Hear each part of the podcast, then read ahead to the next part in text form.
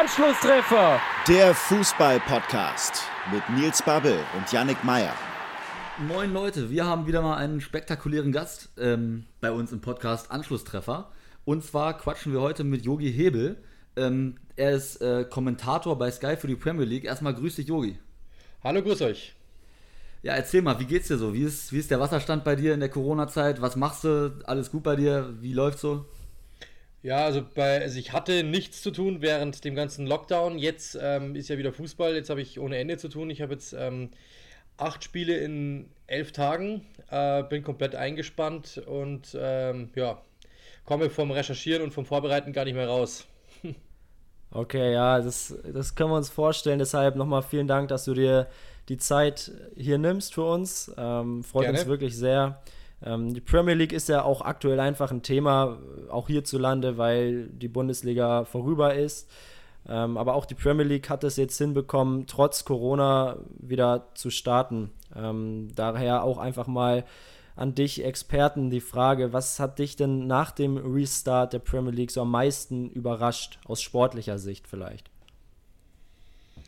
Ja, also ähm, man sieht ja schon, dass, dass manche Mannschaften Probleme haben, so ein bisschen. Also jeder Trainer eigentlich, den man so hört, ich muss ja die Pressekonferenzen, oder muss jetzt nicht, aber ich tue es gerne, höre mir die Pressekonferenzen immer an und man hört eigentlich schon immer, dass das große Problem der aller Trainer eigentlich war, auf einen Punkt fit zu werden. Also zu sagen, ähm, wir haben eigentlich nicht wirklich ein Datum genannt bekommen, sollen aber dann irgendwann mal fit sein, wenn die uns wieder brauchen.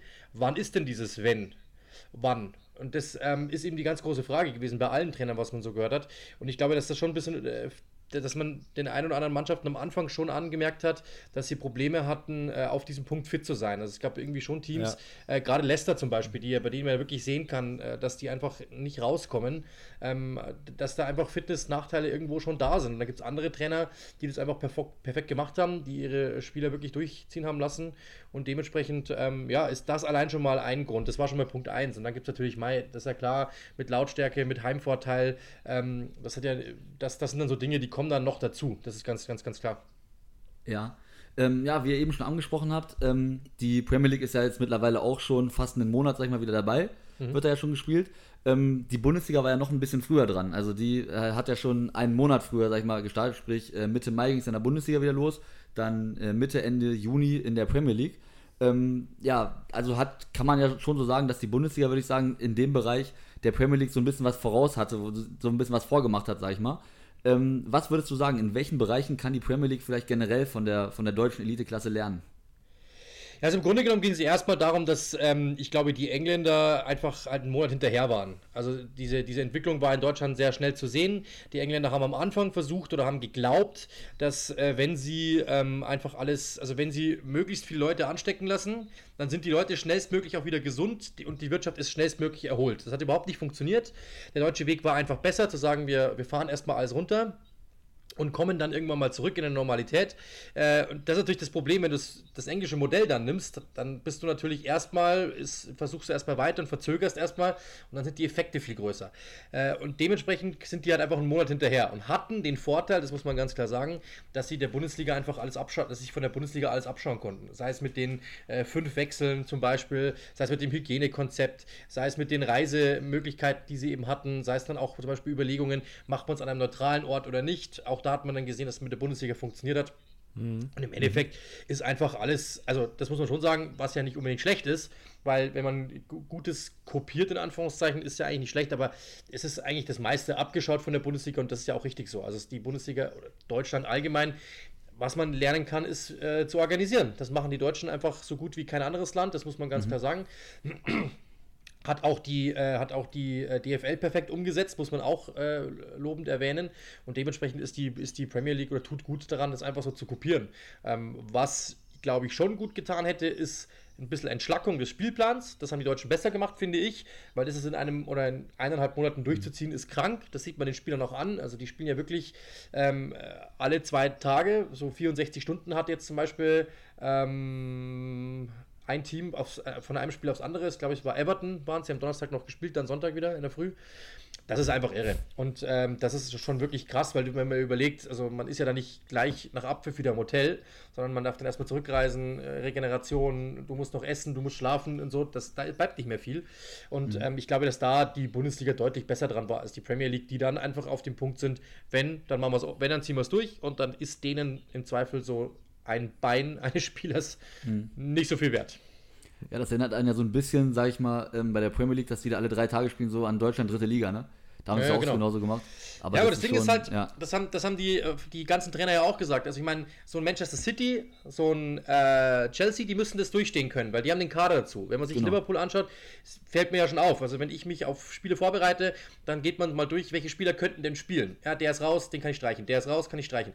Das kannst du bei Liverpool bei wenigen Spielern machen, ehrlich gesagt. Ja. Wenn du dann aber zum Beispiel mal so, so ein Sheffield nimmst oder sowas, die spielen fast immer mit derselben Elf. Und wenn du natürlich alle 64 Stunden spielen musst, ja, das wirkt sich natürlich auf die, auf die äh, Spiele dann, Spieler aus, auf die Spiele aus, auf die Ergebnisse aus. Klar. Ja. Ähm, aber genau richtig. Ähm, aber jetzt mal auch ein bisschen abseits von Corona. Natürlich ist das das aktuellste Thema und ist bestimmt weiterhin ja auch die Medien.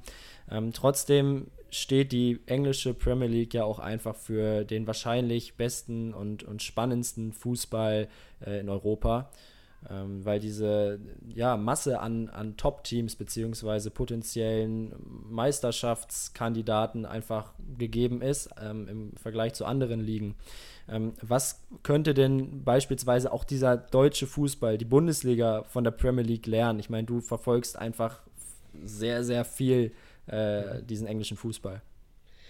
Ja, das, das, ist natürlich eine, eine Frage, da glaube ich, kann man Bücher drüber schreiben. Also im, im, Grunde genommen ist es einfach so, das ist ein ganz anderes Konstrukt. Also das ist auch wirklich so zu sehen. Also ähm, wenn man sich mal überlegt, in, in England, ähm, also zum Beispiel, ich habe jetzt mit, mit einem Kollegen drüber gesprochen, der meinte, schau dir mal die Wolverhampton Wanderers an, ich finde es irgendwie pervers, die haben ja den Besitzer, den Chinesen, der buttert da Geld rein.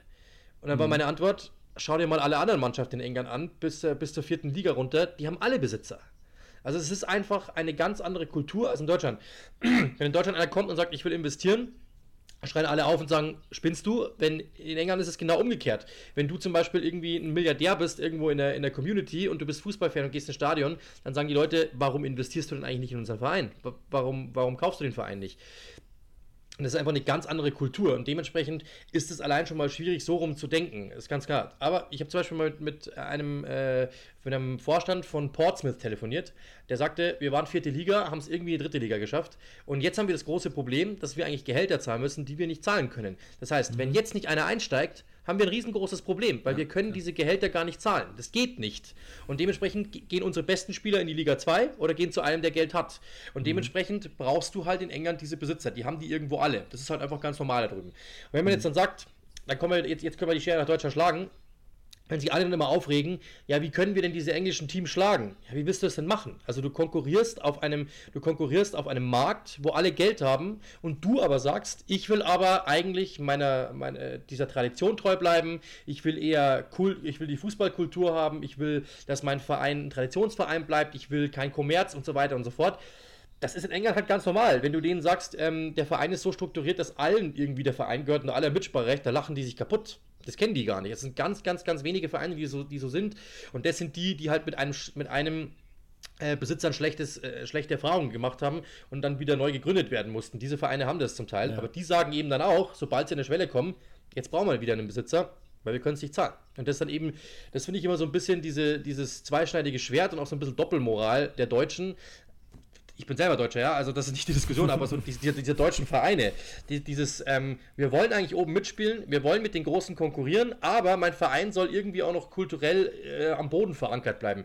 Das ist halt nicht möglich. Es ist ja kein Problem zu sagen, wir wollen es lieber so halten, aber dann muss uns halt klar sein, dann bleiben wir irgendwo wir, so eine kleine Insel, ähm, was das Finanzielle betrifft, weil mit den Engländern kann man dann einfach nicht mithalten. Wenn man hat mal überlegt, äh, dass die dann auch solche, machen, solche Sachen machen wie Marketingreisen in Fernost und so weiter und so fort, was die in den 70er Jahren schon gemacht haben, wo wir jetzt langsam drauf kommen, äh, ja. was natürlich dann auch zur Folge hat, dass die natürlich da drüben richtig große Märkte haben, die wir halt einfach nicht haben, weil wir jetzt erst mhm. langsam auf die Idee kommen.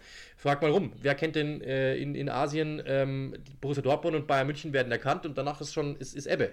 Und das haben halt die, die englischen Vereine viel, viel besser gemacht und mit denen dann mitzuhalten auf diesem finanziellen äh, Sektor ist einfach enorm schwierig und von daher natürlich irgendwo auch klar, dass wir sportlich unterlegen sind. Sind wir ja eigentlich, wenn man sich jetzt mal die Champions League, ähm, die Champions League Verteilungen anschaut, dann ist ja eigentlich eher Real Madrid und Barcelona die großen und so, klar. Aber äh, frag mal, also auf den Spielermärkten merkt man das ja auch. Wenn dann ein englischer Verein kommt, Christian Heidel mal so schön gesagt, äh, die meisten Vereine sagen, ich warte einfach noch eine Woche ab, vielleicht kommt irgendein Engländer und bietet mir das Dreifache.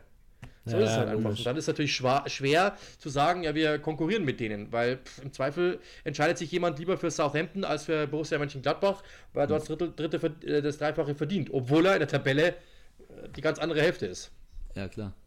Ja, stimmt schon schwierig. Das ist ja so ein bisschen, äh, an sich hast du ja dasselbe Problem schon in der Bundesliga, ne? Also wenn man schaut, so zweite Liga, dritte Liga, was da für Traditionsvereine sind, ähm, das ist ja, vielleicht kann man das ja auch sagen, das ist auch so ein bisschen, jetzt hast du in der ersten Liga RB Leipzig, Hoffenheim jetzt schon seit ein paar Jahren und das ist ja, wenn du so willst, dasselbe bloß halt im Land, ne? Und, genau, ähm, ja, genau. Genau, also kann man eigentlich ganz gut vergleichen, denke ich mal. Genau, ja, das ist eben das große Problem, dass du da einfach nicht mithalten kannst. Die sind einfach eine, sind, es ja. ist einfach eine ganz andere Kultur da drüben. Also da, da drüben ist es einfach ganz normal, dass du das eben, dass du das eben so machst und äh, ist auch in der Kultur ganz anders verankert. Dann kommt natürlich noch mhm. dazu, das kommt dann on top, dass der Fernsehmarkt auch ein ganz anderer ist. Mein Spiel letzte Woche am Sonntagabend, Manchester City gegen Southampton, war das zweite Spiel der Geschichte, das im Free TV äh, übertragen worden ist. In England jetzt. In England, ja. Okay, das, muss man, ja. das muss man sich mal überlegen. Du brauchst Pay TV, du brauchst Sky, du brauchst British Telecom, um Fußball sehen zu können. Wenn du das nicht, wenn du das nicht hast, siehst du dein Team nicht. Keine Chance, no way.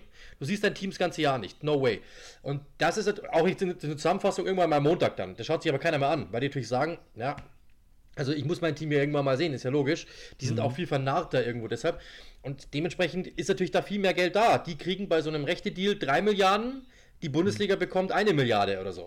Und jetzt ja. überlegt man sich dann mal, da ist ja klar, dass dann irgendwo auch Unterschied sein muss. Das ist ja ganz logisch. Ja, ja, klar. Die Entwicklung ist da natürlich, wie du gesagt hast, schon viel früher passiert. In den, in den 70ern ging das da schon los. Ähm, mit den Dingen, die die Bundesliga jetzt erst macht. Stichwort Marketingreise.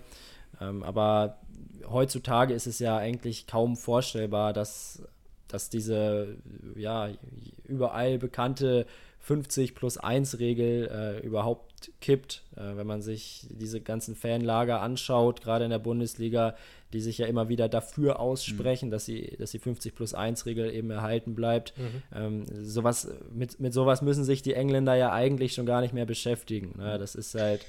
Nee.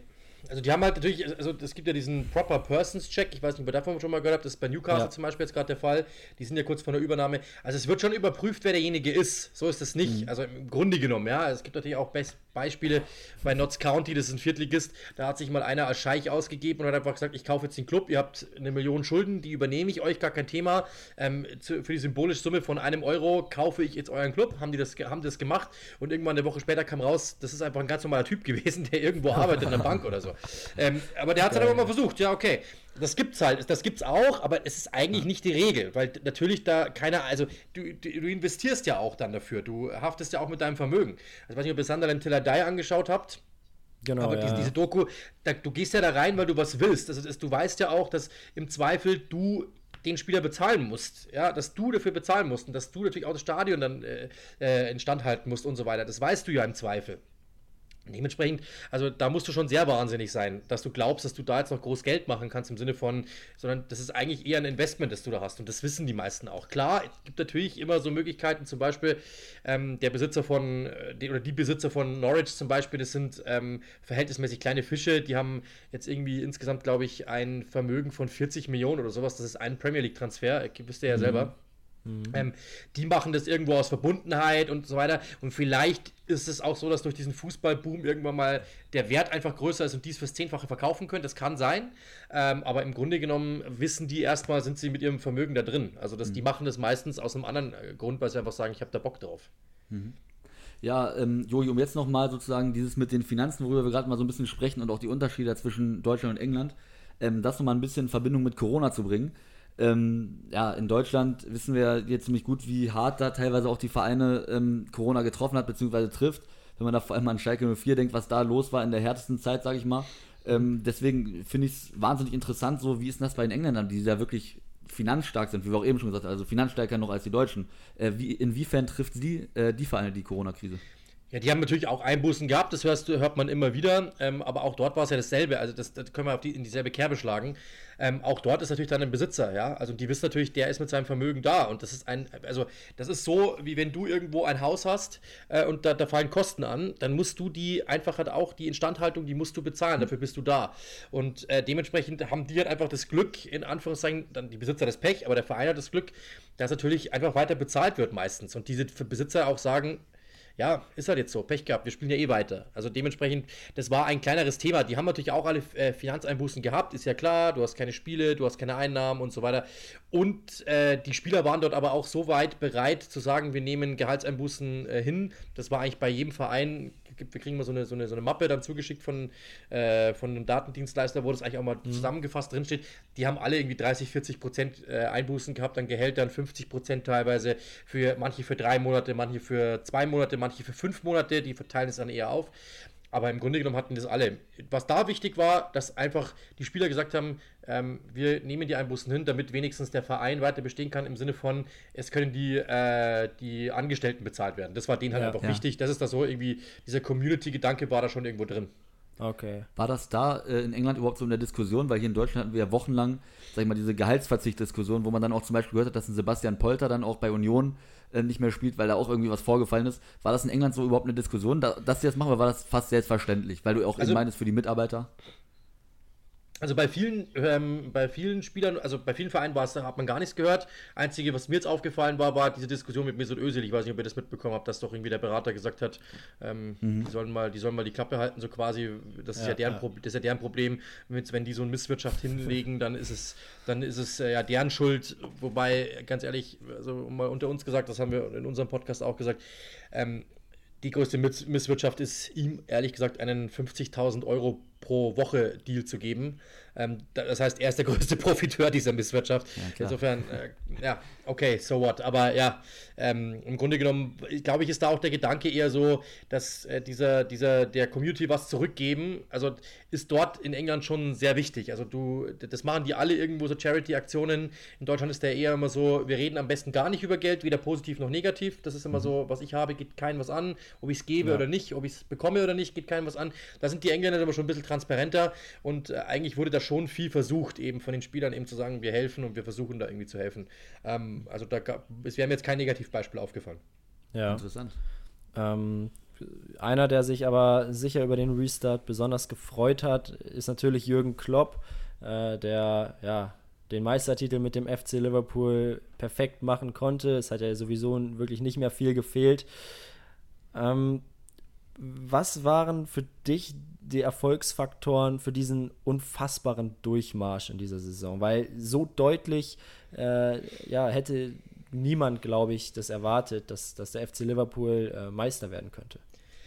Ja, also also man versucht ja immer, das ist ja so das Erste, was ihr wahrscheinlich auch mitbekommen habt im Studium, äh, immer so ein bisschen Konflikte rauszuarbeiten. Also wo ist noch etwas nicht perfekt, wo könnten Konflikte auftreten und so weiter. Das Erste, was ich damals bei, ich hatte Liverpool ziemlich schnell, ich glaube, war mein drittes, viertes Spiel oder sowas, das ich kommentiert habe in dieser Saison, habe dann mit einem Journalisten vor Ort telefoniert und meinte so, wo sind denn die Konflikte? Und er meinte eigentlich, eigentlich gibt es keine.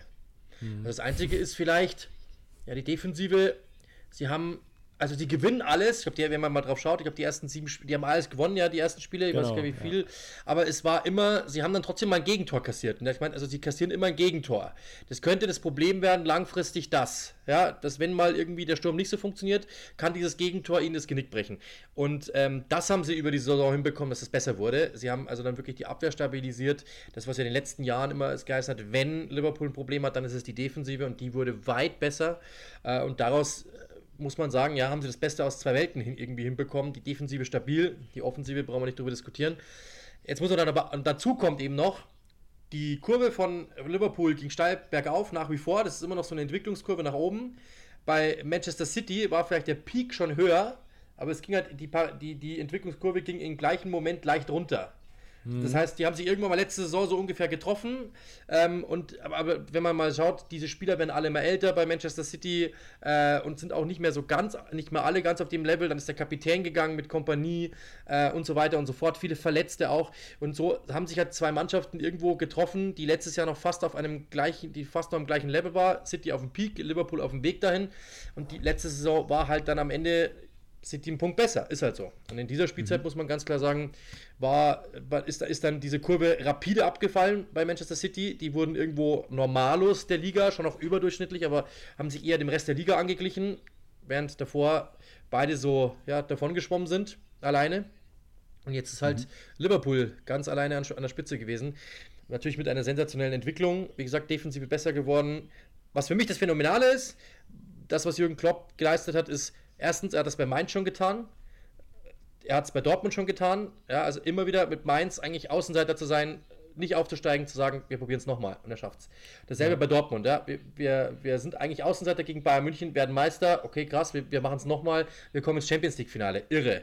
Und dann machst du es bei Liverpool. Du bist eigentlich im Champions League-Finale, scheiterst, kommst im Jahr drauf wieder, gewinnst das Ding, bist mhm. in der Meisterschaft im großen Finale, scheiterst und kommst dann wieder und machst es wenn wir uns dazu mal Tottenham nebenbei anschauen, die waren Zweiter, die waren im Champions League Finale und sind dann komplett eingefallen, weil sie einfach dann es nicht hatten, diesen letzten Schritt zu gehen. Und mhm. der hat die so, dieser letzte Schritt, dass sie den nicht gehen konnten, hat die so fertig gemacht, dass dann Spieler mehr Geld wollten, woanders hin wollten, Kriege gab es, der Trainer war plötzlich schuld, bla bla bla bla bla. Und ja. so ist alles zerbrochen. Während Liverpool mhm. gesagt hat, ist uns egal, wir klopfen siebenmal an die Tür und wenn sie uns beim hundertsten Mal erst aufmachen, wir klopfen so lange an die Tür, bis uns jemand die Tür aufmacht. Und das finde ich ist das allerbewundernswerteste, weil ihr werdet es auch schon erlebt haben, wenn ihr was versucht, irgendwann sagt jeder Mensch irgendwann mal so, jetzt reicht, jetzt habe ich keinen Bock mehr. Also dann schaffe ich es halt nicht. Hm. Dass die da dran geblieben sind und gesagt haben, okay, wir wissen, Manchester City gibt für die Verteidigungsreihe mehr Geld aus, als manche Team, als manche Länder Verteidigungsetat haben.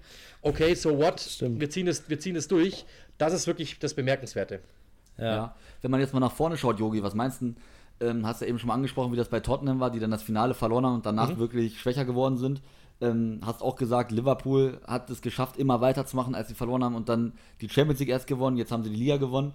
Traust mhm. du ihnen zu, im nächsten Jahr wieder die Premier League zu gewinnen? Auf jeden Fall. Also, ähm, das muss man auch dann sehen. Also, ich glaube, dass bei Manchester City ist bei denen ist ein Fan dazugegangen, wie gerade gesagt. Ich glaube, die müssen erst, die müssen jetzt ein bisschen was tun. Die brauchen in der Verteidigung was, was Guardiola schon gesagt hat. Ähm, die brauchen, was man so hört, einen David Silva Ersatz. Heißt immer, Phil Foden soll es machen, aber ich könnte mir auch gut vorstellen, dass er jemanden will. Sie mhm. brauchen einen Leroy Sané-Ersatz, sie brauchen einen Linksverteidiger. Ähm, da ist eine, wenn, man, wenn, ihr auch wisst, auf in, in welchen Kategorien ähm, Pep Guardiola ganz gern shoppen geht, das braucht, glaube ich, eine schwarze Kreditkarte oder vielleicht sogar eine goldene. Ich bin mir nicht ganz sicher. Also meine reicht nicht. Äh, dementsprechend, äh, das wird nicht billig und die musst du erstmal finden, die musst du erstmal einbauen. Das ist mal mhm. Punkt, das ist mal City. Chelsea hat auch ein interessantes Produkt, äh, interessantes Projekt. Ich bin, mir, bin auch da gespannt, wie die alle einschlagen werden. Aber jetzt jemanden, bei dem ich sage, die sind eigentlich nur einen Schritt davon entfernt, das nächste Liverpool zu sein, das sehe ich nicht. Also wenn bei Liverpool jetzt irgendjemand komplett, wenn die komplett einbrechen würden, weil da auch Streits aufkommen, weil irgendeiner sagt, er will gehen, weil vielleicht die, die satt sind oder sowas. Aber ich glaube, Liverpool kann sich in der nächsten Saison nur selbst schlagen. Das ist sehr, äh, ich weiß, sehr progressiv gedacht und sehr äh, hart formuliert, weil aber ich, da sehe ich keinen, der jetzt irgendwie so dran ist, dass es packen könnte. City muss man immer auf der Rechnung haben, klar, aber mhm. die anderen sind mir zu weit weg, ehrlich gesagt. Mhm. Also deswegen, next, ich bin vermute, die werden es nochmal. Ja, man hört hier in, hier in Deutschland ja auch immer nur, äh, dass Liverpool sein Kader maximal halt in der Spitze nochmal verstärken könnte. Das Thiago-Gerücht kursiert ja irgendwie mhm. hier immer. Ähm, ja, so richtig was sagen kann dazu wahrscheinlich niemand was. Ähm, Gibt es überhaupt die Möglichkeit in den nächsten Jahren, dass, es, dass sich dieses Team großartig verändert? Ich meine, die Altersstruktur ist ja auch noch völlig in Ordnung. Äh, Jürgen Klopp hat noch fünf Jahre, glaube ich, äh, einen Vertrag äh, an der Anfield ja, fünf, Road. Nicht. Oder, glaub, oder vier. Ich 23 oder bis 24, bin mir nicht ganz sicher. Okay, aber, aber ja, es, ist, es, ist, noch ein bisschen, ja, es ist noch ein bisschen. Es wirkt eben so, als wäre der FC Liverpool auch auf die nächsten Jahre gesehen einfach top aufgestellt. Ja, also ähm, ganz, ja, also ja, auf jeden Fall. Ähm, ich, hab, ich hatte sie auch vor einer Woche, glaube ich, es sind schon sehr viele 28-Jährige drin. Das ist, das ist, sie sind alle 28 irgendwie. Das ist so dieses Alter, wo es ja dann, also du hast noch zwei, drei Jahre, bis du dann mhm. aus der Weltklasse langsam dich ver Natürlich, wenn man jetzt überlegt, ähm, ich glaube, Kevin De Bruyne ist auch ist 29 zum Beispiel, sowas, das ist so immer noch, das ist absolut okay. Das wird Lewandowski noch, ja auch. Genau, die werden mit Sicherheit jetzt, noch. Ja. Da muss man immer sehen, Lewandowski hat natürlich auch eine andere Position, wo jetzt unbedingt Klar. der Antritt ja, ja. jetzt nicht unbedingt das Allerwichtigste ist, sondern recht, natürlich erstmal die Intelligenz, das Stellungsspiel, der Abschluss. Das wird, also der kann wahrscheinlich mit 35 noch 18 Tore schießen, wenn er so weitermacht. Ähm, aber äh, also es, ist, es ist jetzt nicht so, dass man sagen muss, die sind alle 24, da machen wir uns überhaupt keine Sorgen. Das nicht. Aber es ist jetzt auch nicht so, als würde man sagen, das sind äh, Ribéry und Robben, die müssen wir jetzt so lange ärgern, äh, bis die gar nicht mehr laufen können. Äh, sondern das ist immer noch alles in Ordnung. Aber es ist jetzt auch nicht so, dass man sagt, die sind, ich habe jetzt, also ich war schon, ich hatte, ich hatte sie irgendwie so, also dass, dass sie schon alle 28 sind, so 29 rum, auch Van Dijk ist 29 geworden, das hatte ich gar nicht so auf dem, auf dem Schirm. Also es ist schon, zwei, drei Jahre, würde ich sagen, auf jeden Fall auf höchstem Niveau noch äh, zu machen. Aber das, glaube ich, ist eben das, was Jürgen Klopp ja wirklich auszeichnet. Hm. Im Hintergrund einfach schon die nächste Generation dann irgendwie einzubauen. Das ist, glaube ich, die Aufgabe und das wird er auch tun. Also da bin hm. ich mir ziemlich sicher. Ist das nicht momentan auch so der Vorteil von Liverpool? Ähm, dass sie, sag ich mal, jetzt die Spieler haben, die jetzt auch wirklich so 28 ist ja so bestes Fußballeralter. Gut, vielleicht Genau, 26, ja. aber das ist ja genau der Punkt, was die, denke ich mal, auch so stark macht. Ne? Wenn man da jetzt zum Beispiel mal zu Chelsea schaut, sehr, sehr viele junge Spieler, jetzt auch wieder mit den Neuverpflichtungen. Mhm. Ähm, ja, ich denke mal, dass das auch genau der Punkt ist, weshalb die jetzt so stark waren in den letzten Jahren. Und deswegen, ja, wie du sagst, spricht eigentlich nichts dagegen, dass das in den nächsten ein bis zwei Jahren zumindest erstmal anders sein sollte. Ne? Ja, Dann genau. Also vor allem, ja, vor allem, weil ähm, man ja auch sagen muss, klar, äh, irgendwo äh, 28 ist jetzt, ich, ich, will jetzt nicht so klingen, als wären die jetzt alle äh, kurz äh, vorm Rollstuhl, das ist Quatsch, aber ähm, es, ist, es ist halt schon so, dass man ihr wisst es ja auch, irgendwann geht, wenn man Leistungsdiagnostik sich ein bisschen. Also Wenger zum Beispiel hat gesagt, sobald eine 3 davor steht, muss ich den Spieler verkaufen, weil ich weiß, der Wert sinkt, weil ich weiß, diese, diese athletischen Werte gehen runter. Das ist so mal sein Gradmesser gewesen. Das war auch der Grund, warum er damals zum Beispiel Thierry Henry verkauft hat, weil er gesagt hat, der ist jetzt 31, ich muss den jetzt verkaufen, weil ich kriege dafür nichts mehr. Ähm, jetzt kriege ich noch richtig schön Asche, weil die nicht sehen, was ich sehe. Deswegen, ciao. Äh, das heißt also, es ist, es ist schon so erster Moment. Aber noch sind die in einem Alter, wo man sagen muss, das ist das beste Fußballeralter überhaupt, weil du bist alt genug, um erfahren zu sein und zu sagen, ich habe das alles schon gesehen, aber du bist noch jung genug, um zu sagen, ich bringe auch die PS auf die Straße. Also ich will jetzt nicht, ich will jetzt nicht so tun, als wäre das hier eine Mannschaft, die alt wäre, auf gar keinen Fall. Mhm. Ähm, aber ich wollte, aber ich wollte bloß mal sagen, eben, die sind nicht mehr 24. Das sind jetzt nicht mehr, ähm, das sind keine, keine Kinder mehr im Sinne von, wow, Wahnsinn. Also die werden wir noch zehn Jahre lang sehen. Das halt nicht. Also das heißt, die, ich glaube, irgendwann muss jetzt schon mal überlegt werden, wie es weitergeht oder was passiert, wenn eben Salah mal nicht mehr da ist, was passiert, wenn Sané mal nicht mehr da ist, was natürlich noch vier, fünf Jahre gut geht, mit Sicherheit, aber ja, wollte, wollte nur warnen. Ja, ja, mhm. ja. Ähm, wer, wer, das ja gerade ähm, irgendwie, also wer, wer gerade sehr in die Zukunft schaut, um es mal so zu formulieren, ist ja der FC Chelsea, die durch diese Transfersperre ja erstmal Geld sparen mussten, durften, irgendwie alles zusammen äh, und, und jetzt natürlich ähm, ja, Lust haben, den Kader nochmal so richtig aufzupeppen. Haben jetzt angefangen mit äh, Ziyech, mit äh, Timo Werner natürlich. Dann gibt es ja noch das Gerücht um den anderen äh, großen deutschen äh, Nachwuchsstar aus Leverkusen. Ähm, Kannst du dir vorstellen, dass die Blues in den kommenden Jahren wieder eine ernsthafte Rolle äh, um den Meistertitel ja, haben werden? Also ähm, im Grunde genommen ja. Also auch, auch das mit dem, mit dem Jungen im Grunde genommen ja. Also auch da, ähm, ich muss gerade mal nachschauen, ob ich das irgendwo noch sehe. Nee, kann ich gerade nicht öffnen. Ähm, ich, also auch da, ähm, Werner zum Beispiel ist ja keine, ehrlich gesagt, keine ganz große Investition, weil das hat man dann schon mal mit, mit Morata, ja, den haben wir für den, für den gleichen Preis verkauft, was vollkommen irrewitzig ist. Ja. Äh, es ist, also man merkt bei Abramovic schon, er hat ja, ich weiß nicht, ob ihr das mitbekommen habt, er hat ein äh, Problem irgendwie mit seiner Staatsbürgerschaft, ist jetzt offiziell Israeli, äh, mhm. hat kein, äh, kein Visum mehr für Investitionen, nicht wirklich, und dementsprechend hat er ein großes Problem momentan. Er wollte ja Stadion umbauen und so weiter. Also ich glaube, die ganz großen Investitionen, also da, da, da wartet er erstmal ab, bin ich mir so, was man momentan so hört. Mhm. Ähm, aber jetzt sieht man doch wieder, dass es, dass es eben dass er scheinbar noch, noch Lust dran hat. Das war eben so, der, viele haben irgendwie Angst gehabt, der hätte keine Lust mehr drauf. Ich glaube, das ist jetzt vorbei, Gott sei Dank. Aber ich glaube jetzt auch nicht, dass er die, die Millionen raushaut, so wie City. Das glaube ich jetzt ehrlich gesagt nicht. Ich glaube, das muss schon ein bisschen mit Auge geschehen äh, und auch mit ähm, Refinanzierung durch Verkäufe. Das wird mit Sicherheit kommen, da werden ein paar gehen. Äh, Im Grunde genommen sind die für mich schon noch zwei Schritte davon entfernt, ehrlich gesagt. Also erstens, das mit der jungen Mannschaft ist irgendwo richtig. Auf der anderen Seite sind eigentlich nur zwei Spieler. das ist auch sehr witzig, ich habe mit dem Kollegen aus äh, London telefoniert, der meinte, ja, junge Mannschaft stimmt, aber jetzt schau mal, wer ist denn eigentlich die Saison über Stamm, Stamm, Stammspieler gewesen? Das waren eigentlich nur zwei. Es waren eigentlich nur Reese James, wenn man ehrlich ist, und es war ähm, zum anderen Mason Mount. Das waren die einzigen mhm. beiden, die eigentlich äh, unter 23 sind, die Stamm waren. Der Rest mhm. war eigentlich, wenn man sich mal überlegt, Aspilicueta ist nicht, ist, ist nicht jünger, Rüdiger ist nicht jünger, Andre, Andreas Christensen ist an der, an der Grenze dazu. Ähm, dann hast du mit äh, Kovacic, mit Jorginho, mit Kanté, das Mittelfeld ist, ist, nicht, ist nicht jung. Das ist normal, also ganz normal. Äh, und im Sturm hast du jetzt am Schluss mit Giroud gespielt, mit Willian gespielt. Das ist jetzt auch nicht sonderlich jung. Pulisic war lange verletzt, auch das, okay. Aber so mega jung sind die jetzt auch nicht gewesen. Haben natürlich einen jungen Kern, aber der wurde nicht immer gleichzeitig eingesetzt. Deswegen, die Leistungsschwankungen sind für mich nicht momentan nicht nur auf die Jugend zu, äh, abzustreifen, sondern die haben schon auch ein, ein Problem mit der Defensive, was, was, was man so sieht. Also was funktioniert ist, das sind alle Pressingwerte werden von Minute zu Minute besser, was man so liest. Ja. Trotzdem kassieren die im Schnitt mindestens ein Gegentor zuletzt. Und das ist einfach eine Katastrophe, wirklich. Also erstens, die Torhüter haben die schlechtesten Abwehrwerte der Liga. Also sowohl Caballero, der mal gespielt hat, als auch Kepa, Katastrophe. Der hat irgendwie 54% Abwehrquote. Das ist ja also Teuerster Torhüter ja. aller Zeiten, ne? Ja, mit 80 Millionen, ja.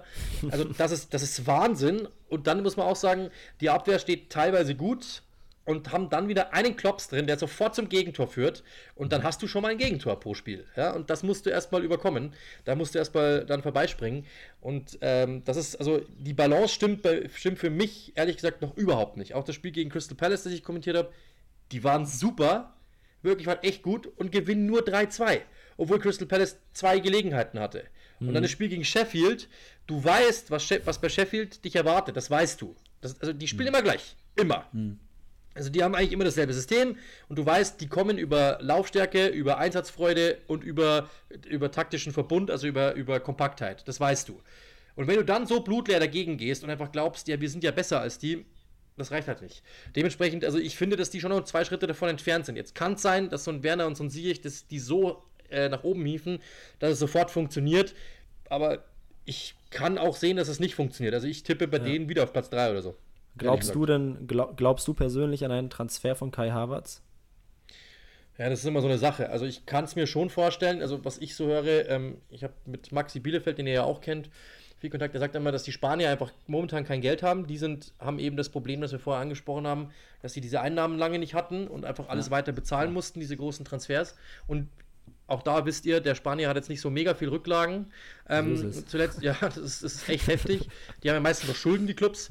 Und ja, dementsprechend, ähm, die haben eher Probleme.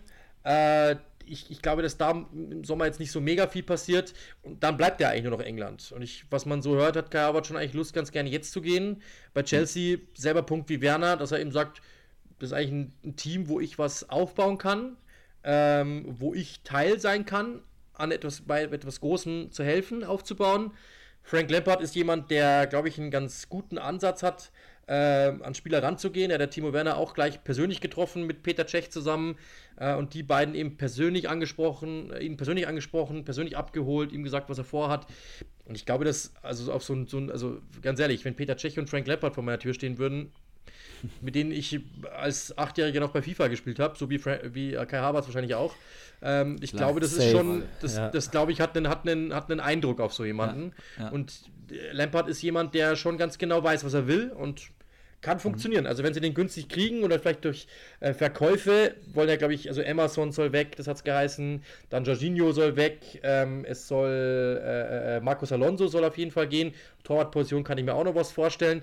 Äh, zum Beispiel dann Danny Drinkwater soll auf jeden Fall gehen, Kennedy soll gehen. Wenn man sich mal überlegt, ja, ähm, jeder, der schon mal FIFA gespielt hat und zu so einer Mannschaft kommt, 10 Millionen, 10 Millionen, 10 Millionen, 10 Millionen, 10 Millionen sind auch irgendwann mal 100. Dann kriegst du für einen ja. mal 20 und so weiter. Das kann schon funktionieren. Plus, also plus Gehälter natürlich, ne? Genau, die ja auch, auch beim FC Chelsea genau. üppig sind, was man liest bei Timo Werner, der ja auch richtig ja. abkassiert und genau, ja. auch das wäre für Harvards natürlich interessant. Wobei man ja auch irgendwie sehen muss, Chelsea kämpft ja nach wie vor um die Champions League Teilnahme. Mhm. Ähm, ich weiß nicht, das scheint ja gerade alles so ein bisschen, wir reden gleich natürlich noch über Manchester City und das Urteil, das am Montag gefällt wurde, aber mhm. ähm, es ist ja schon auch wichtig, sowohl aus äh, finanzieller als eben auch aus sportlicher Sicht, äh, die Königsklasse zu erreichen, ähm, natürlich auch für Transfers. Ähm, das betrifft natürlich auch Manchester United, die mhm. ja auch natürlich äh, um die Champions League mitspielen. Ähm, wen, wen siehst du da vorne persönlich? Also ich vermute, dass Leicester rausspringt. Ich glaube, dass ja. Leicester in, am Ende nur Europa League spielen wird. Das, da habe ich echt äh, ein bisschen Angst. Ich habe die in der mhm. Hinrunde sehr, sehr oft gemacht, war sehr, sehr oft begeistert.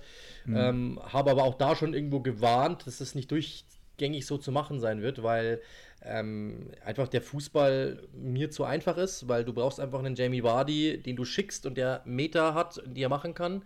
Äh, und wenn du natürlich als Gegner das weißt, stellst du dich so tief, dass einfach ein Jamie Vardy ins Leere läuft und plötzlich zum Strafraumstürmer werden muss, was er nicht kann. Und damit ja. hast du deren, damit hast du deren Waffen eigentlich schon äh, wirklich kalt gestellt. Und dementsprechend glaube ich, dass die rausfallen werden, bin ich mir ziemlich sicher. Und dann wird Manchester United äh, Vierter, tippe ich, und Chelsea wird Dritter. Kann auch sein, dass mhm. umgekehrt, so wie United momentan spielt, führen auch gerade 2-0, 2-1, was ich gerade sehe. Ähm, also ich, ich tippe, dass United und Chelsea es machen werden am Ende. Ja, ja, müssen wir mal schauen. Sind ja noch drei Spieltage jetzt, meine ich, ne? Also auch gar nicht mehr so lange. Ähm, schauen wir mal. glaube ich, dann, ja. ja. Genau. Ja, ähm, aber wenn wir jetzt mal nicht ganz so weit nach vorne schauen, was jetzt die neue Saison angeht, ich sag mal, diese Saison ist ja auch jetzt erst in der Premier League natürlich noch nicht rum. Ähm, und zweitens steht auch noch eine Champions League an im August in Lissabon. Ähm, ja, und was jetzt die englischen Teams, die Teams aus der Premier League angeht, ähm, da ist jetzt ja Man City, über die wir eben schon kurz geredet haben, das einzige Team, ähm, welches eigentlich im Viertelfinale steht. Also Chelsea müssen wir uns nicht mal nichts vormachen in München. 0-3, das wird nichts, die werden wohl scheitern. Ähm, was meinst du denn? Wie schätzen die Chancen ein für die Mannschaft von Guardiola, ähm, in diesem Jahr den Henkelpot zu holen? Vor allem, Liga können sich jetzt ja schon, geht um nichts mehr und ja, die werden ja richtig heiß sein, denke ich mal. Oder wie siehst, wie siehst du das? Ja, vor allem haben sie ja den Vorteil in Anführungszeichen gegenüber den Bundesligamannschaften zum Beispiel, ja, dass sie halt einfach noch, äh, dass der Motor noch warm, ja. dass der Motor ja. noch warm ist, ja. Also äh, ich glaube, dass das schon auch helfen kann. Und das äh, City hat jetzt eine Menge, eine Menge gut zu machen. Ähm, was man auch immer, alle sagen immer, das ist eine schlechte Saison, die die spielen, äh, was ja auch so anklang vorher, aber ehrlich, also die können vier Pokale holen am Ende. Sie haben das Community Shield gewonnen, also den Supercup. Sie haben den EFL Cup schon gewonnen. gewonnen. Sie sind im äh, FA Cup in der nächsten Runde und sie sind äh, in der Champions League. Äh, haben, glaube 1-1 gespielt im Hinspiel gegen Real Madrid. Also, das ist alles machbar. Sogar gewonnen. Gewonnen, glaub, so, äh, gewonnen sogar. 3-1, genau, ja, sowas. Ja, ja, genau, stimmt. Das war 2-1, 2-1, ja, genau. Äh, schau mal, ja, ich glaube auch, ja, stimmt, ihr habt recht, ja, genau. Im ähm, Bernabeu noch, ja. Genau, stimmt, er sogar 2-1, ja, stimmt, ja, genau. Da war noch ein Tor, ja, genau. Ähm, also dementsprechend, das kann, eine gut, das kann nach wie vor eine gute Saison sein, ob man es dann glaubt oder nicht, aber äh, mhm. ich, ich vermute schon, dass da noch was drin ist. Das ist jetzt nicht so, dass man sagt, ähm, äh, die sind da jetzt raus und das ist alles schlimm und alles schlecht. Das ist nach wie vor eine weit überdurchschnittliche Mannschaft. Und man hat ja auch gesehen, wenn sie gegen Liverpool, wie sie da gespielt haben, ja.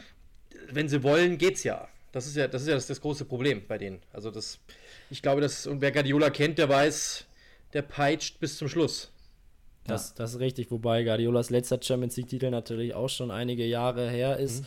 Aber du siehst es ja auch als klaren Vorteil an, dass äh, City jetzt wirklich noch im Rhythmus bleiben kann. Vor allem können sie sich ja auch aussuchen, wie sie spielen. Guardiola kann noch mal so ein paar Dinge ausprobieren, weil der zweite Platz eben ja sicher ist. Ähm, anders, anders als noch gerade, wenn man nach Spanien schaut äh, für Barca und Real geht es eben noch um die Meisterschaft. Die müssen bis zum Ende durchpowern. Das ist für dich wahrscheinlich auch schon ein Vorteil, gerade im Vergleich zum zweiten großen Favoriten in diesem Jahr, dem FC Bayern München, oder?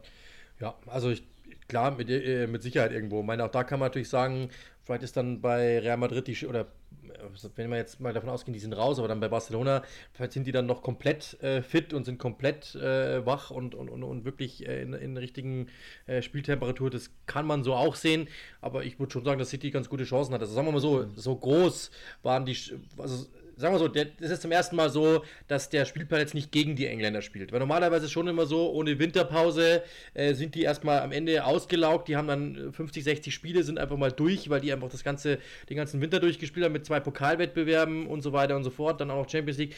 Das, der spielt nicht immer für sie. Und jetzt ist es mal so, dass sie zumindest mal keinen Nachteil haben. Und vielleicht sogar Tendenz eher, dass man sagt, gar nicht so schlecht. Also, ähm, also ich, die muss man auf dem Zettel haben. Aber das ist ja, ja sowieso, eigentlich müsste man sie sowieso immer das stimmt. Und vor allem ist ja dieses Jahr noch, mal sehen, wie es wird, ne? Also ich schätze das so ein, dass es eventuell wahrscheinlich eher auch wirklich so ein Glücksspiel werden könnte, denn es gibt ja nur ein Spiel, es ist nicht so wie sonst, dass es ein Hin- und Rückspiel gibt. Und da ist ja generell alles möglich, was aber auch vielleicht für die kleineren Teams spricht, ne? Die dann vielleicht, also klein, das heißt kleinere Teams, RB Leipzig, Atalanta Bergamo, wer weiß, wenn die sich mal pushen in einem Spiel und da reicht dir ein Sieg, ne, dann bist du auch mal ruckzuck im Halbfinale. Und ja, dann klar. ist halt auch alles möglich, ne? Also ja, ich denke dann mal, auch noch auf neutralem Boden oder so, wo genau. du einfach sagst so, hey, also ähm, das kommt dann auch noch dazu. Also ja klar, kann natürlich sein. Deswegen, schauen wir mal. Wir müssen noch einmal ganz kurz über Manchester United sprechen, spielen gerade noch parallel, ähm, mhm. hast du richtigerweise gesagt. Ähm, ja, Menu eigentlich nach wie vor einer der größten Vereine auf dieser Welt. Ähm, ja, eine Strahlkraft ohne Ende. Äh, jetzt sind die Red Devils auch echt gut aus der Corona-Pause gekommen. Glaubst du, dass United auch in der nächsten Saison mal wieder eine ja, etwas ruhigere Zeit haben wird, äh, mit Ambitionen sogar eventuell. Außer vielleicht mal die Europa League zu gewinnen, sagen wir mal ehrlich. Äh, das hat Thomas Helmer jetzt ganz schön gesagt, Cup of Losers. Ja, äh, zählt natürlich auch äh, bei Manchester United wahrscheinlich nicht ganz so wie Premier League oder Champions League. Ja, also über diesen Kommentar müssen wir hoffentlich nicht reden. Äh, dazu habe ich, meine, ich meine eigene Meinung, aber gut. ähm, also ich glaube, dass, dass man, man sieht schon eine Entwicklung, das muss man ja sagen. Also die, das ist, es ist eine Entwicklung zu sehen. Ähm, Ole Gunnar Solskjaer ist sehr, sehr gut darin, Offensivspieler zu trainieren und, und, und sie besser zu machen. Also wenn man sieht die Entwicklung von Martial, von Rashford, von äh, Greenwood sowieso, von äh, Bruno Fernandes, wie man ja richtig sagt, äh, was ich, wo ich für auch schon angezählt worden bin, dass ich es richtig gesagt habe. Habe ich mitbekommen, habe ich mitbekommen, ja, ja. ja.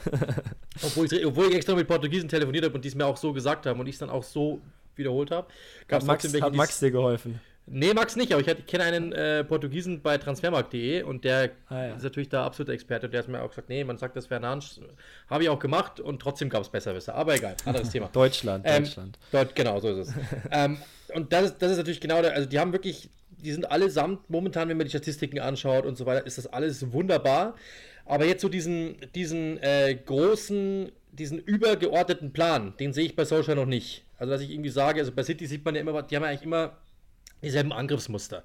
Versuchen immer, sich außen durch zu kombinieren, versuchen an die Fünfer-Ecke zu spielen. Dort ist einer, der verteilt, der legt meistens zurück. Da ist einer, meistens Aguero, schiebt den rein. Das ist 90% der Tore fallen so.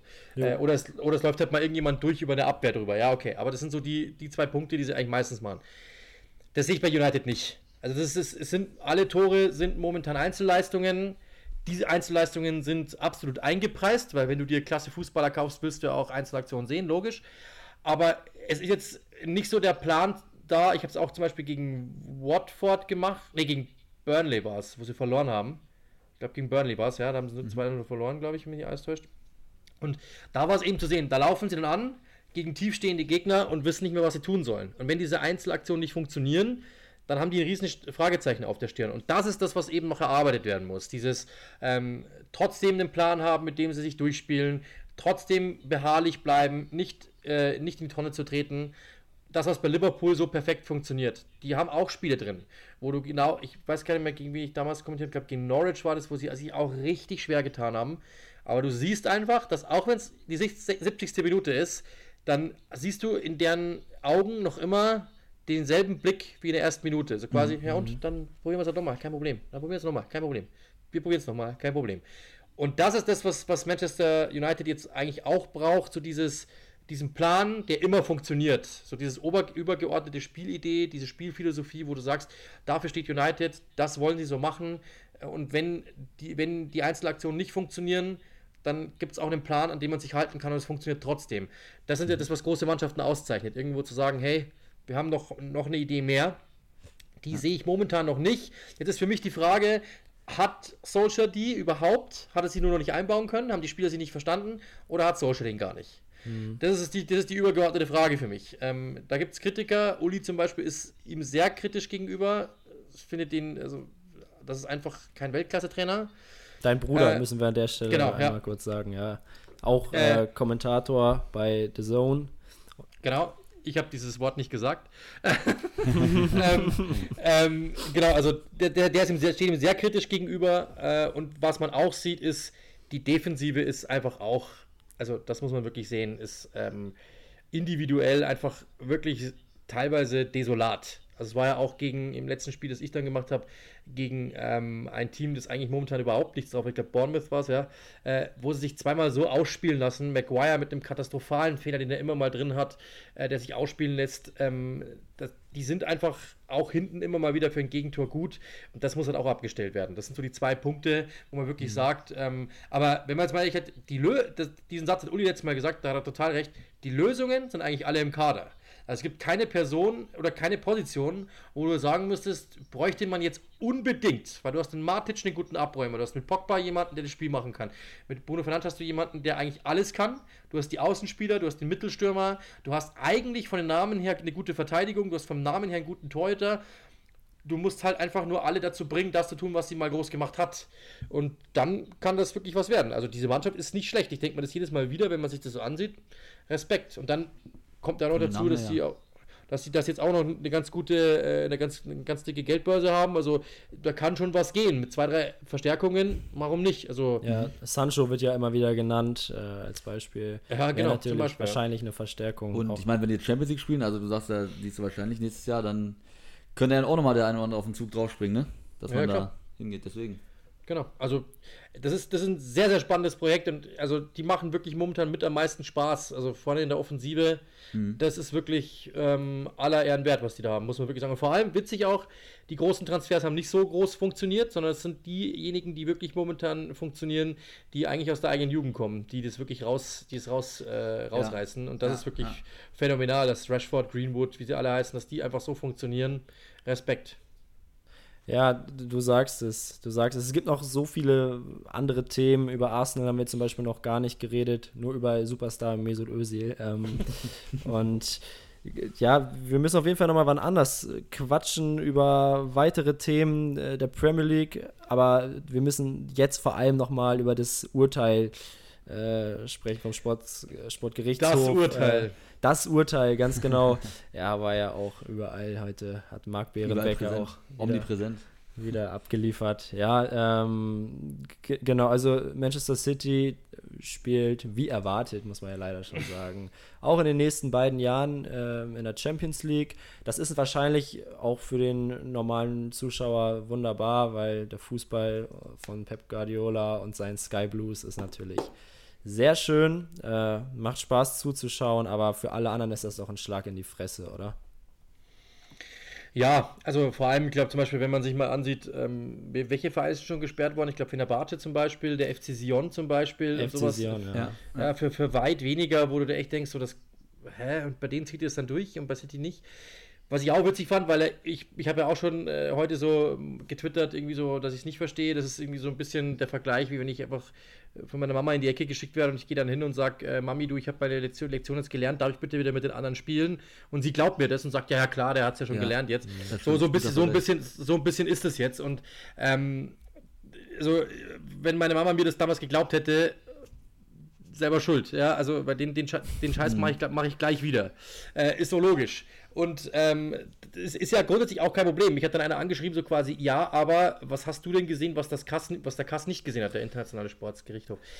Ist richtig. Auf der anderen Seite, die sind nicht freigesprochen worden sondern die haben eine mhm. Strafe bekommen worden. Die sind nicht freigesprochen worden, mhm. sondern sie sind verurteilt worden. Ja, ja also die haben 10 Millionen, ne? 10 genau, also sie, haben, sie haben es getan, dieses, dieses Finanzdoping. Also die haben es getan. Und dementsprechend da dann zu sagen, okay, aber was ist denn jetzt das Problem? Also ich finde die Strafe, dann kann man dann, dann geht es wirklich nur um Strafmaß. Weil, dass sie es getan haben, ist dann scheinbar als, äh, ist dann scheinbar erwiesen. Die haben die Strafe auch angenommen, damit ist es für mich erwiesen. So, sie haben es getan. Und dann ja. geht es für mich nur um Strafmaß und das ist mir zu niedrig. Also äh, zu sagen, ich habe auch nicht erwartet, dass die, dass die gespannt, dass sie, dass sie da gesperrt werden, aber zu sagen, ähm, das war's jetzt und äh, super und dann haben die ihre Strafe bekommen, Gerecht, Gerechtigkeit hat mal wieder gesiegt, das ist mir zu wenig, ehrlich gesagt. Ich, ich hätte, das, das, das, ist mir zu wenig. Ja, ich hätte gedacht, dass zumindest diese Strafe dann bedeutend höher ausfallen wird, als auch diese ursprüngliche ja, 30 Millionen. Kratzt auf den nicht. Also das kratzt ja, auf den nicht. Aber vor allem macht es sich auch unglaubwürdig, ne?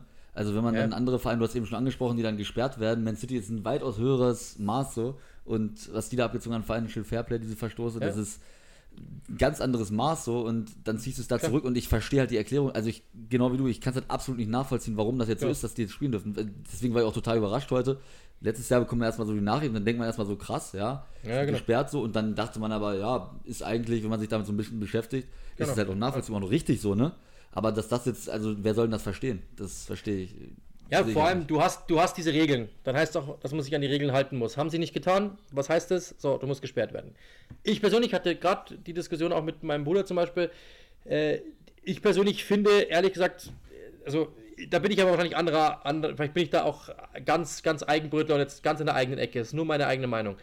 Wenn du, wenn ich, ne, wenn ich 10 Milliarden hätte, würde ich mir auch einen Fußballclub kaufen. Das wäre wahrscheinlich das Erste, was ich machen würde. Fände ich mega witzig. So, wenn ich jetzt 10, wenn ich 10 Milliarden habe, warum soll ich denn dann diese 10, wenn, sag mal, wenn ich mit den 10 Milliarden jetzt aber mir einen Autohersteller, ich, ich kaufe mir eine Fabrik, ich will die besten Autos der Welt bauen. Gehen wir mal davon aus. Und ich investiere meine ganzen 10 Milliarden nur da rein. Dann würde keiner auf der Welt auf die Idee kommen und sagen, hey, wieso macht er denn das? Spinnst du? Darf, darfst du nicht. Das, das, das geht nicht. Das ist doch wettbewerbsverzerrend gegenüber Ferrari oder gegenüber Mercedes oder gegenüber Fiat. So. Also, also ich würde sagen, also das ist meine Meinung, das ist wahrscheinlich sehr, sehr liberal, aber wenn er das Geld hat, soll er es gerne in den Verein, Verein pumpen, weil er hat das Geld, soll er es doch machen, ist doch seine Sache. Wenn er 10 Millionen reinpumpen will, soll er es doch gerne machen. Ich weiß aber, dass die Regeln, die, dass die Regeln andere sind, weil man sich mal ausgesprochen hat für Fair Play und alle müssen auf einem Level sein. So, da sind wir. Und in dem Moment, wo das so ist, ja, ich, der gerade eine sehr liberale These rausgehauen hat, sagt, dann müssen wir dazu auch stehen. Dann müssen wir auch sagen, wenn die Regeln sind, dann halten wir uns auch bitte alle dran. Weil dann ist Quatsch. Weil dann können wir uns die Regeln gleich sparen. Das ist ja totaler Quatsch. Du baust ja, Genau. du, du, du, reißt ja nicht den, du reißt ja nicht den Zaun runter um deinen Garten und stellst aber ein Gartentür hin. Das kannst du dir sparen, weil die Leute kommen links und rechts sowieso vorbei.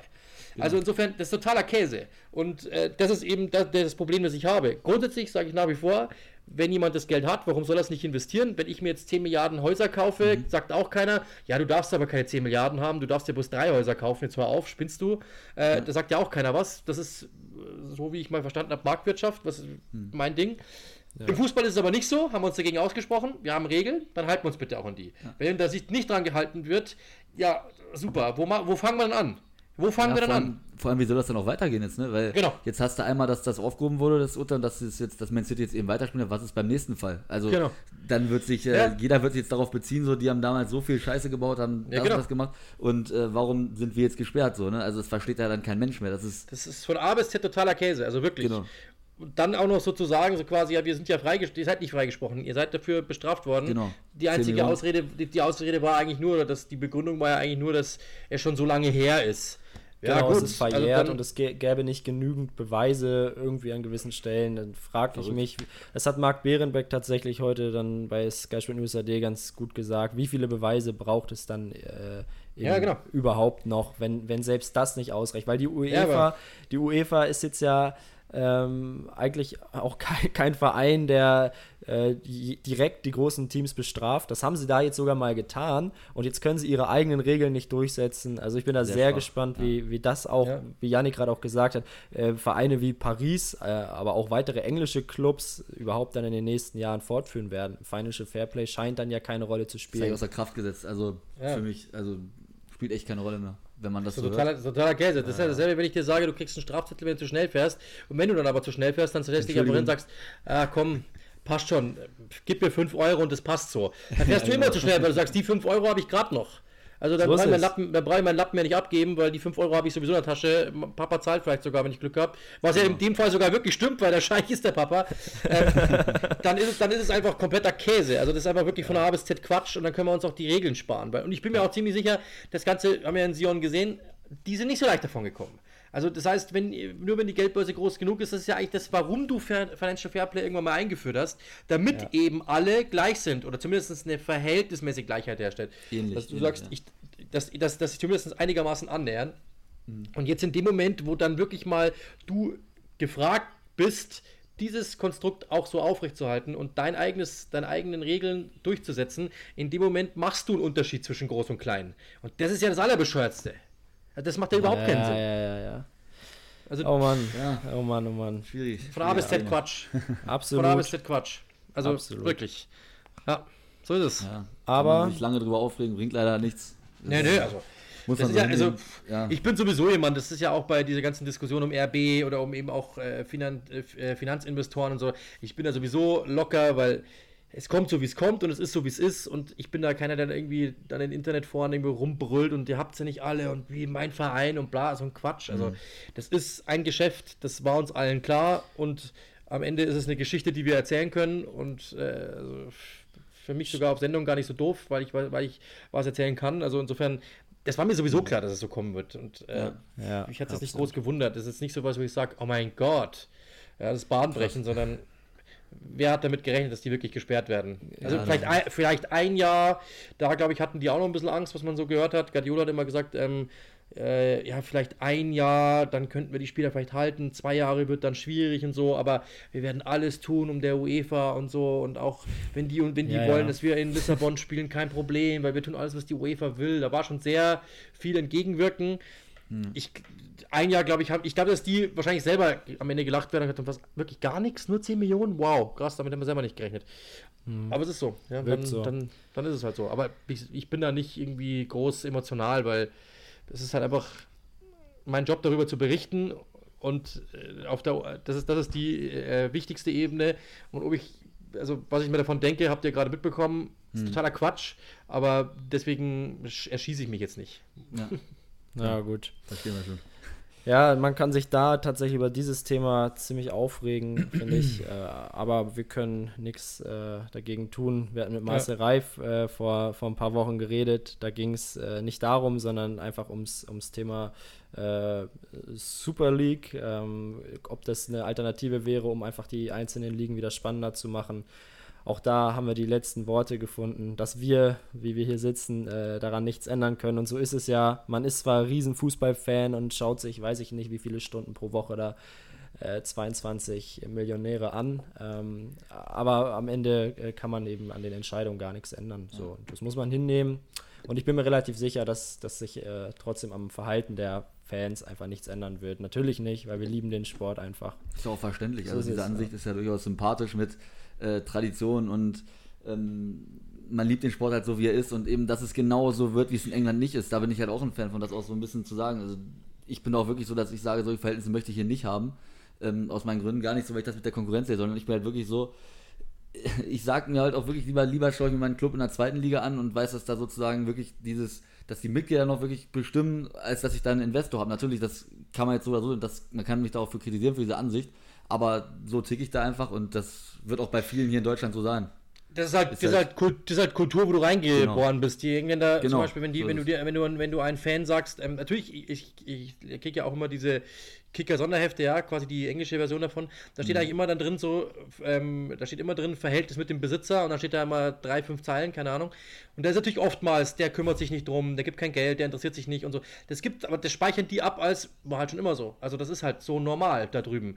Und de mhm. dementsprechend ist es dann einfach nur, wo du reingeboren bist, ja. Wenn wir hier Besitzer hätten und die, die hätten die Vereinsstruktur, dann würdest du sagen, wieso sind die denn so dumm und haben da keinen Milliardär? Wieso sind die denn so dumm und machen das nicht? Mhm. Es, sind, es sind nicht alle schlimm, zum Beispiel Abramovic ist das beste Beispiel, der hat alle Schulden des Clubs übernommen, er hat das Stadion wieder zurück zum Verein gekauft, der pumpt da jedes Jahr Millionen rein und so weiter und so fort, weil er wirklich Spaß daran hat und so, dann ist, finde ich daran nichts Schlimmes. Also dann finde ich das nicht schlimm. Wenn du natürlich jemanden hast, der einfach nur bescheuert ist und der einfach sagt, bestes Beispiel Newcastle, der hat einfach gesehen, es ist ein Boom da, ja. ich zahle 200 Millionen, keine Ahnung, ich weiß, dieses Investment ist in drei Jahren das Fünffache wert, wie soll ich das nicht machen? Ja. Dann habe ich ein Problem damit, weil dann ist es irgendwo so, ja, dann gibt es jemanden, der Spaß dran hat, mhm. äh, alles klar, und der ist wirklich was macht. Klar, kann ich verstehen, die Fälle gibt's, ähm, aber trotzdem im Grunde genommen, also ich habe da nichts dagegen. Also ich bin, also das mit dem, das mit dem Tradition und so ist mir auch wichtig, aber ich würde nicht, ich würde die Tradition, ich persönlich, würde die Tradition niemals definieren, wer der Besitzer ist oder in welchem Besitz mhm. der Verein ist, sondern ja, klar, ähm, ja. wenn man, fragt mal einen Engländer, fragt mal so einen Norwich-Fan oder sowas, wir waren letzte, wir waren ähm, im Januar, Februar was, waren wir zum Beispiel Brent, bei Brentford, wir waren bei Millwall, da ist eine ganz andere Tradition. Ja, die haben auch alle Besitzer, aber da siehst du einfach, die sind ihrem Verein trotzdem noch immer näher, als es in Deutschland jemals sein wird, weil bei mhm. denen ist es einfach Kult. Ja, die mhm. sind da, die sind einfach, die, wahrscheinlich, die sterben für ihren Verein. Und wenn man es auch sieht, zum Beispiel, sowas wie eine Konferenz, ja, Bundesliga-Konferenz, die würde in England nicht funktionieren. Die, die, lachen sich, die lachen uns aus als deutsche Sender, wenn wir sagen, wir würden ganz gerne Konferenz am Boxing Day machen. Sagen die, mhm. was? Ja, wir würden ganz gerne fünf Spiele parallel zeigen. Was? Das schaut sich doch keiner an. Sagen die wortwörtlich. Sagst du doch, klar, weil die wollen alle Teams sehen, wir wollen es so. Sagt der, hä? Aber es hat doch jeder sein Team. Nee, in Deutschland ist es nicht so, da will, da will jeder so ein bisschen was sehen. Das kennen die nicht. Ja. Und dementsprechend ist, ist es okay. ist Äpfel, Äpfel und Birnen zu vergleichen. Also es ist einfach eine ganz das, andere. Ja, aber gucken Sie sich das dann gar nicht an, wenn andere Teams spielen? Also ich meine, wenn ich jetzt mal beispielsweise Fan von Gladbach bin und dann jetzt Samstag, Nachmittag spielt es Gladbach nicht, dann gucke ich mir die Konferenz an. Sonst gucke ich natürlich Gladbach Einzelspiel.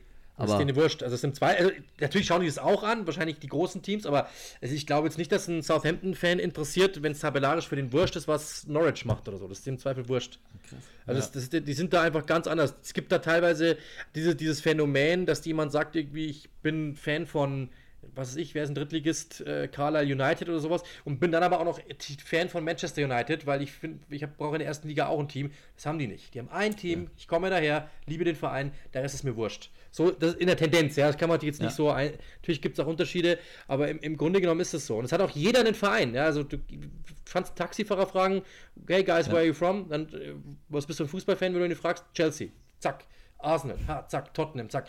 Die sind einfach ganz anders drauf. Also es ist einfach eine ganz andere Kultur. Deswegen ist für mich der Begriff ähm, zu sagen, Tradition ist eine ganz andere Sache, weil die Tradition kommt bei den Leuten trotzdem. Sunderland Till ist das beste Beispiel. Da sind Leute, die haben kein Geld, die sind ganz abgehängt irgendwo, äh, da irgendwo, irgendwo, im Engl äh, irgendwo in England und trotzdem, die sind so die hard Fans ihres Clubs ähm, dass ich davon, dass es für mich auch Tradition ist. Ich brauche dann nicht die Tradition, dass die Mitglieder mitbestimmen dürfen. Also das ist, das ist mhm. meine Ansicht. Ja. Ich weiß, dass das, ja. das ist eine andere, ich weiß, dass der 90% der Fußballfans sehen es anders. Ich persönlich habe mir darüber nie Gedanken gemacht, weil ich nie Mitglied in einem Verein war weil ich nie irgendwo, deswegen habe ich mir darüber, das war für mich nie ein Gut, wo ich jetzt sagen würde, boah, ich will bestimmen oder so. Vielleicht ja. bin ich da anders irgendwie aufgewachsen. Mir Aber das ist es. Genau, das ja. ist es, wie, wie du gerade gesagt hast. Man genau. wird da halt reingeboren, ja. Dann, ja genau. entweder genau. Und für jeden, der sagt, Meinung für jeden, der das sagt, ich, ich bin glatt, ich habe viele Kumpels, die sagen, ich bin Gladbach-Fan, ja, und ich liebe meinen Verein und die sollen, dann sollen die lieber Fünfter werden und so. Alles klar. Aber dann finde ich halt diese Interviews nach dem Spiel scheinheilig, wenn dann irgendwie die Fragen kommen, ja, wollen sie nicht mal in Europa spielen? Und warum schaffen wir es nicht mit den Engländern mitzuhalten? Warum schaffen wir es nicht mit den Spaniern mitzuhalten? Ich finde, da gibt es ja diese Diskussion, bei diversen Fußballtalks am Sonntag. Ähm, ähm, warum schafft es die deutsche Liga nicht, mit denen und denen mitzuhalten? Warum nicht? Ja, die Frage hast du dir gerade selber beantwortet. Ja. Und wenn du dann aber sagst, ich würde ganz gerne mit denen mithalten, würde aber auch ganz gerne Tradition, Tradition bewahren und den Verein nicht ausgliedern, ja, du kannst halt nicht beides haben. Wie hat Karl Lagerfeld mal gesagt, du kannst nicht die Butter haben und das Geld für die Butter. Das geht nicht. Du musst ja. dich für eins entscheiden. Und das ist das Ding, nun mal. Das ist, okay, das ist ein zwei wir, wir müssen aufhören. Wir genau. müssen aufhören. Wir haben gerade, wir haben gerade, nein, nein, wir haben gerade mit Karl Lagerfeld. Hast, das ist unfassbar. Das, ist, das müssen wir irgendwie so, so stehen lassen. Ja. Perfekt. Ey, äh, danke dir, Yogi, nochmal ganz kurz. Ähm, ganz kurz, also du willst nochmal bitte irgendwann äh, 10 Milliarden auf dem Konto haben. Dann machst du, dann machst du bitte deinen Verein. Weil, und jetzt pass auf, jetzt kommt der Mega-Brüller, dann sitzt nämlich Yogi am längeren Hebel. Und den so wollte ich, den wollte ich heute ganz, unbedingt ganz noch bringen. Und, äh, und, und, dann werde ich die Financial Fairplay Rules einfach aushebeln, gar kein Problem. Ja, gar, kein, gar kein Thema. Ey, Junge, so läuft das. Perfekt. Nein, sehr cool. Ähm, Vielen Dank, dass du dir Zeit genommen hast. Genau. Wir haben jetzt ja schon eine Gerne. Stunde gesprochen, gute Stunde. Hat mega Bock gemacht, finde ich. Wir hätten auch noch drei Stunden weiter labern können über so. alles Mögliche. Genau, können wir gerne nochmal machen, wir hat mega Bock Wir haben noch gar nicht über, über dich gesprochen, das genau. steht ja auch noch auf unserem kleinen Zettel, den wir hier liegen haben. Äh, machen ja. wir nächstes Mal. Genau. Äh, bis dahin können die Hörer und Ich bin unwichtig. Ja, okay, wenn du das sagst. Aber wir freuen uns trotzdem, dass du dir die Zeit genommen hast, auf jeden Fall. Genau. Gerne. Und yes. Gut. Dann danke Mach's euch gut. fürs Zuhören und ähm, dir, Jogi, wie gesagt, nochmal tausend Dank, war echt cool. Und ja, Gar kein Problem. Haut rein und ciao, ne? Bis dann. Wie baut man eine harmonische Beziehung zu seinem Hund auf? Puh, gar nicht so leicht. Und deshalb frage ich nach, wie es anderen Hundeeltern gelingt, beziehungsweise wie die daran arbeiten. Bei Iswas Dog reden wir dann drüber. Alle 14 Tage neu mit mir, Malte Asmus und unserer Expertin für eine harmonische Mensch-Hund-Beziehung, Melanie Lippisch. Iswas Dog mit Malte Asmus. Überall, wo es Podcasts gibt.